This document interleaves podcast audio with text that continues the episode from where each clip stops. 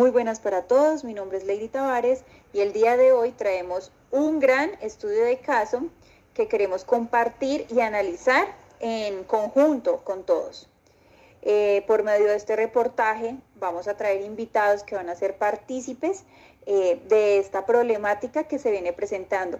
Esta eh, se, ubica en una escuela rural donde a continuación explicaremos el problema y cómo lo abordaremos desde la investigación-acción. Para mayor claridad, hemos enviado a nuestra reportera Carol Cortés, quien será la encargada de narrarnos detalladamente la situación, eh, problema que se viene presentando en esta institución. Carol, adelante.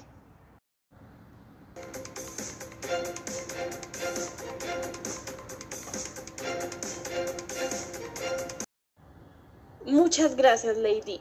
Y muy buenas tardes para todos, queridos oyentes. Mi nombre es Carol Cortés y seré la encargada de narrarles el caso del día de hoy. Me encuentro situada en el Rosal, Cundinamarca, un municipio a las afueras de Bogotá. El caso que les vengo a comentar es el de un niño situado en una escuela rural de este municipio. El niño es de nacionalidad venezolana. Su madre ha tenido varias discusiones con la institución educativa teniendo en cuenta que se han presentado varios casos de discriminación sobre este menor. ¿Qué nos puede decir la madre de familia?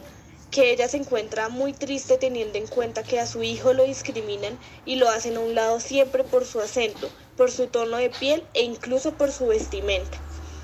Teniendo en cuenta esto, la madre ha puesto varias quejas a la institución educativa, teniendo en cuenta que esta institución les garantizó a los padres una seguridad para sus hijos, teniendo en cuenta que iban a tener un apoyo eh, por lo que ellos venían de una parte fuera del país.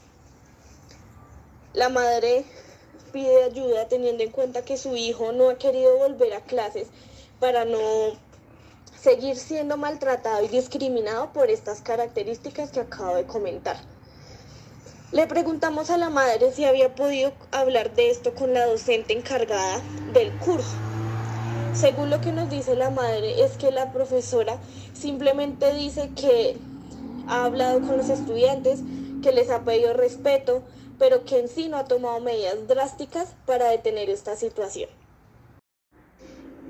Muchas gracias, Carol, por este reportaje y por la participación de la docente en dando respuesta a estas preguntas. Para dar continuidad tenemos a una persona invitada, es un psicólogo, se llama Walter, em, y queremos eh, hacerle una serie de preguntas. Gracias por la invitación. Em, bueno, Walter. Nuestra pregunta eh, para ti en esta ocasión es la siguiente. Desde la psicología, ¿cómo se abordaría esta problemática eh, ya mencioné anteriormente? Eh, bueno, lo primero que debemos hacer es un proceso de evaluación y trabajar con el niño para poder identificar y sobre todo determinar una línea base sobre cuáles son sus estrategias de afrontamiento, sus habilidades de afrontamiento frente a este tipo de situación, cómo lo está afrontando, cuál es su estado emocional, digamos que entender un poco en dónde está el niño hoy y a partir de eso definir pues un acompañamiento que le permita al niño también eh, pues digamos afrontar la situación y pues digamos tener un libre desarrollo en el contexto escolar. Muchas gracias, Walter. Bueno, para dar continuidad, queremos hacerte otra pregunta. Eh, bueno, en el contexto escolar y educativo, ¿qué otras estrategias se deberían implementar para buscar mitigar este tipo de situaciones que se vienen presentando?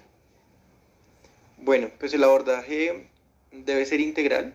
Eh, el foco debe ser en el trabajo, digamos, de desarrollo de estrategias para todos estos temas de bullying, discriminación, focalizado eh, principalmente en el niño, para pues, que tenga un libre desarrollo pues, en este contexto, eh, también en lo social.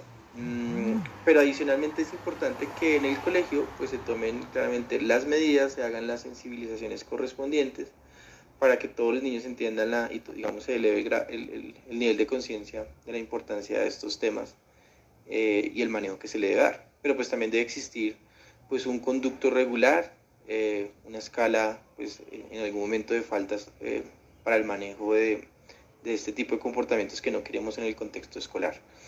y en el contexto familiar, pues los, los padres deben, es importante recibir una orientación de cómo manejar esto ya que ellos pues son una familia extranjera en un país eh, nuevo, en donde pues es importante también recibir una orientación de cómo manejar este tipo de situaciones y pues cómo educar a sus hijos en un contexto donde esto ocurre. Para cerrar esta problemática enmarcada en esta institución y dar una pequeña conclusión, podemos decir que la xenofobia es algo que no se puede estar presentando hoy en día en las instituciones, ya que debemos estar preparados, tanto las instituciones, los docentes como los estudiantes, para incluir a cualquier persona, a cualquier niño o niña de sexo, raza, etnia que sea diferente. Entonces es por eso que nos debemos preparar para abordar este tipo de situaciones, prepararnos para evitar estas problemáticas eh, institucionales que se están presentando.